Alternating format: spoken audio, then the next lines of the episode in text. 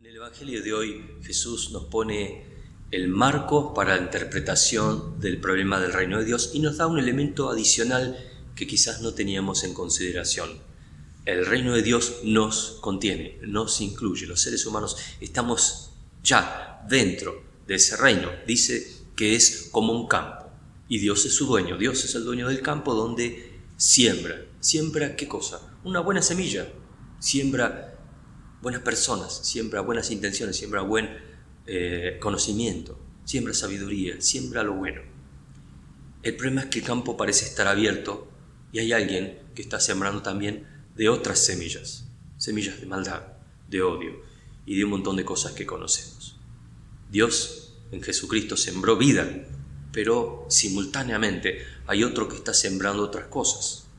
Dice que en el momento en el que brotan las semillas y se forman las espigas y empieza a dar el fruto. Es el momento en el cual empieza a manifestarse el carácter de cada una de las semillas. Antes de ese, de ese momento, dice que son iguales, que se parecen mucho, que uno pasa por el campo y las ve y dice, bueno, son parecidas.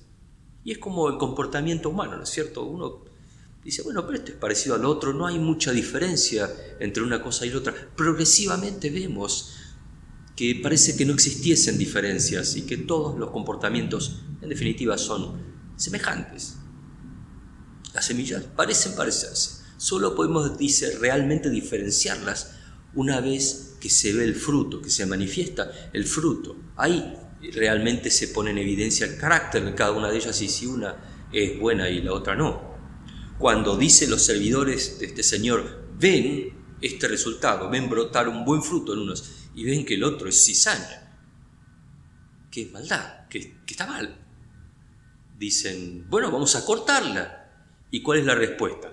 No, de ninguna manera, no lo hagan, porque si lo hacen, pueden pasar varias cosas. Número uno, como decimos, caen justo por pecadores. Pueden cortar también algunos inocentes, pueden cortar a los que están bien junto con los que están mal. Tampoco damos ocasión de cambiar. En el caso del pecado no le damos oportunidad de cambiar al que está mal y que tiene la opción aún de cambiar. Y también porque aún no es el tiempo. Dice, ya va a llegar el tiempo eh, donde la mala hierba, dice, va a ser recogida, la van a atar y la van a poner toda junta. ¿Para qué? Para quemarla, recogerla, el granero, la queman y luego recogen la buena y es así se va a guardar, va a quedar en el reino.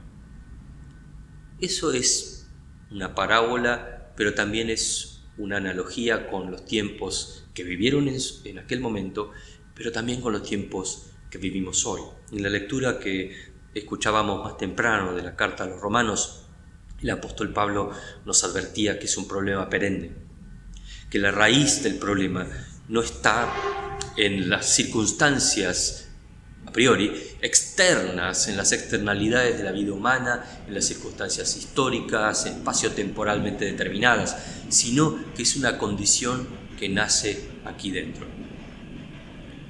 El siglo XX que hemos vivido, muchos de los que estamos escuchando este mensaje, estuvo lleno de destrucción, de odio. Tuvo las dos guerras más sangrientas que conoció la humanidad murieron centenares de millones de personas en conflictos de distintos tipos. Y el siglo XXI no parece haber empezado de la mejor manera tampoco. Parece que también hay conflictos profundos y resueltos y encima empezaron otro tipo de problemas. El que estamos viviendo, esta pandemia, es manifestación de algo que según los expertos vamos a ver increciendo en el tiempo. Hay un montón de temas que no están resueltos y como dice eh, la carta a los romanos, la creación de Dios aguarda con ansiedad que termine esta etapa. La revelación, la manifestación de la vida de Dios, la manifestación del reino de Dios. Dice el verso 22, 23, sabemos que la creación todavía gime a una como si tuviera dolores de parto. No solo ella, también nosotros mismos. Hay una manifestación de dolor, de frustración, de enojo a veces, reprimido, porque las cosas no están bien, vemos muchas injusticias y desigualdades y sufrimiento y dolor. Lo experimentamos, lo vemos, lo vivimos. La creación misma dice, ha de ser liberada de la corrupción que la esclaviza. Y ahí nos da una pauta importante. La corrupción que la esclaviza no es una externalidad, no es algo que viene de afuera, es algo que está aquí dentro. Evidentemente, hay algo en el hombre, hay algo en el ser humano que hace que se equivoque, que hace que haga daño, que hace que sea, en vez de amigo del hombre, sea enemigo del hombre, que empiecen a entrar en colapso sus intereses con los intereses de los otros y no se puedan resolver esta puja de intereses sino una confrontación, y a veces en una confrontación fratricida y a veces en una confrontación mortal. Es el uno o el otro, y no más. De modo que la creación misma ha de ser liberada de la corrupción que la esclaviza, para así alcanzar la gloriosa libertad de los hijos de Dios porque dice que nosotros mismos estamos gemiendo interiormente, aguardando la adopción de Dios. Eso es lo que el corazón humano aguarda, la liberación de la corrupción. Específicamente el apóstol Pablo lo pone en estos términos. Es triste la condición en la que estamos. El hombre interior se deleita con la ley de Dios, dice también en capítulo 7 de la carta a los romanos. Pero veo otra ley en los miembros de mi cuerpo que hace guerra contra la ley de mi mente y me hace prisionero de la ley del pecado que está en mis miembros. Miserable de mí, ¿quién me liberará de este cuerpo de, muerte? Hay como una frustración en que eh, lo, lo bueno me agrada y quisiera hacerlo y quisiera que reine en mi vida y que quisiera que reine en la vida de todas las personas, pero simultáneamente siento en mí algo muy dentro de mí interiormente que va en contra de eso, que se revela contra eso, que obra de otra manera, que dice, no, no, no, de ninguna manera, yo tengo mi forma de pensar, yo tengo libertad, puedo hacer lo que yo quiera y demás. Ya sabemos esto, porque lo experimentamos. Nos rebelamos contra lo bueno y de repente hacemos lo malo y después nos arrepentimos, decimos, uy, qué problema este, ¿por qué? Pero ya está, ya está hecho.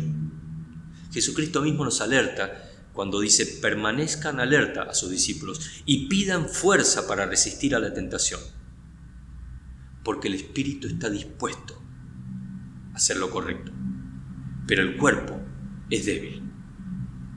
Le dijo a sus discípulos, velen conmigo, estén conmigo en este momento de tanta angustia, ¿se acuerdan? En Getsemani. Y ellos querían, decían, ¿cómo vamos a abandonar a nuestro amigo en esta encrucijada? Pero se durmieron, no una, dos, tres veces. El ser humano quiere muchas veces hacer las cosas bien, pero hay algo dentro de sí, hay una debilidad estructural en el área moral. Y eso se llama pecado es una debilidad estructural, no es algo que viene de afuera, es algo que está en el corazón. Y esa es la raíz de los problemas, esa es la raíz del mal.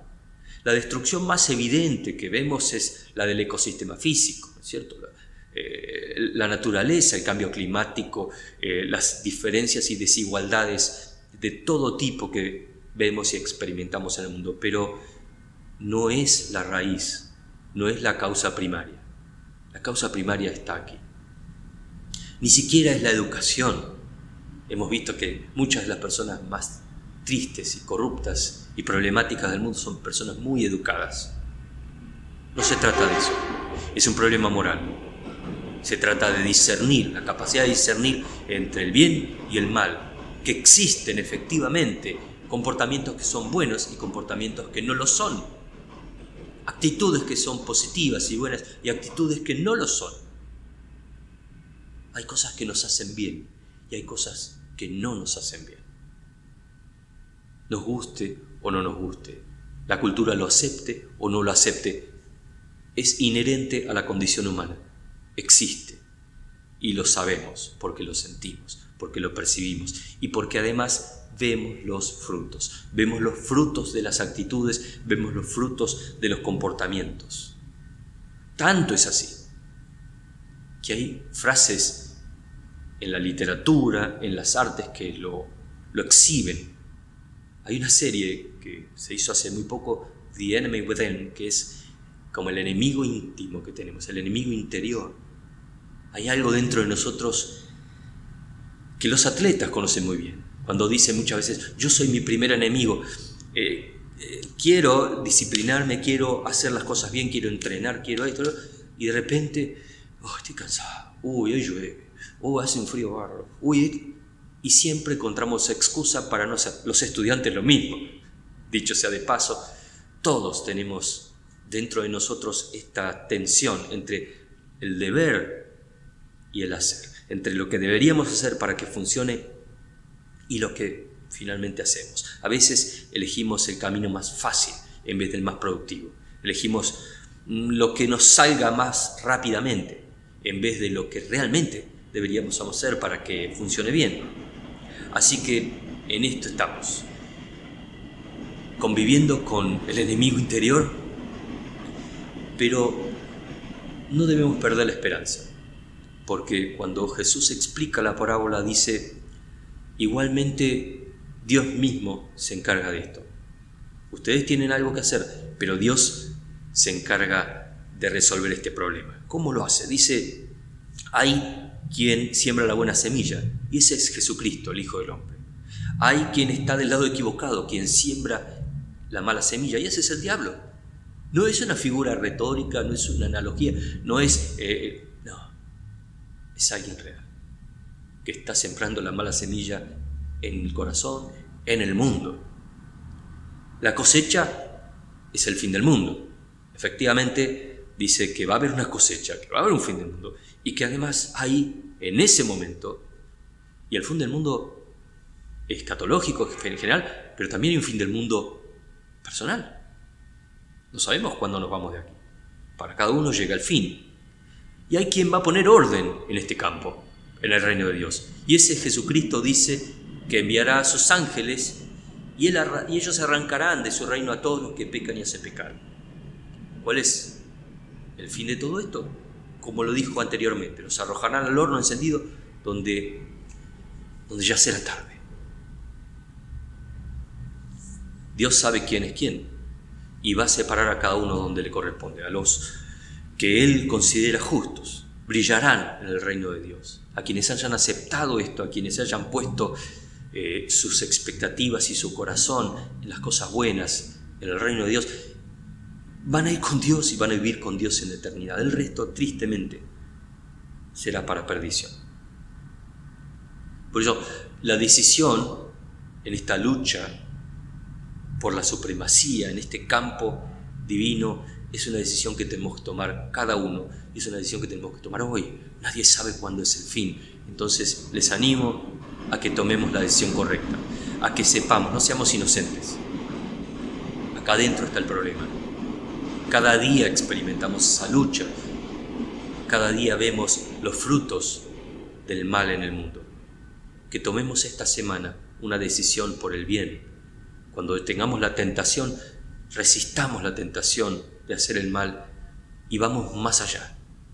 Tengamos fortaleza y si nos falta fortaleza la pidamos, Señor, necesito fortaleza para vencer, para superar mis tonterías, superar estas eh, debilidades e ir más allá, ir al bien, ir al bien final y ser parte de la solución para este mundo que tanto necesita la manifestación de los cristianos, de los hijos de Dios. Que así sea.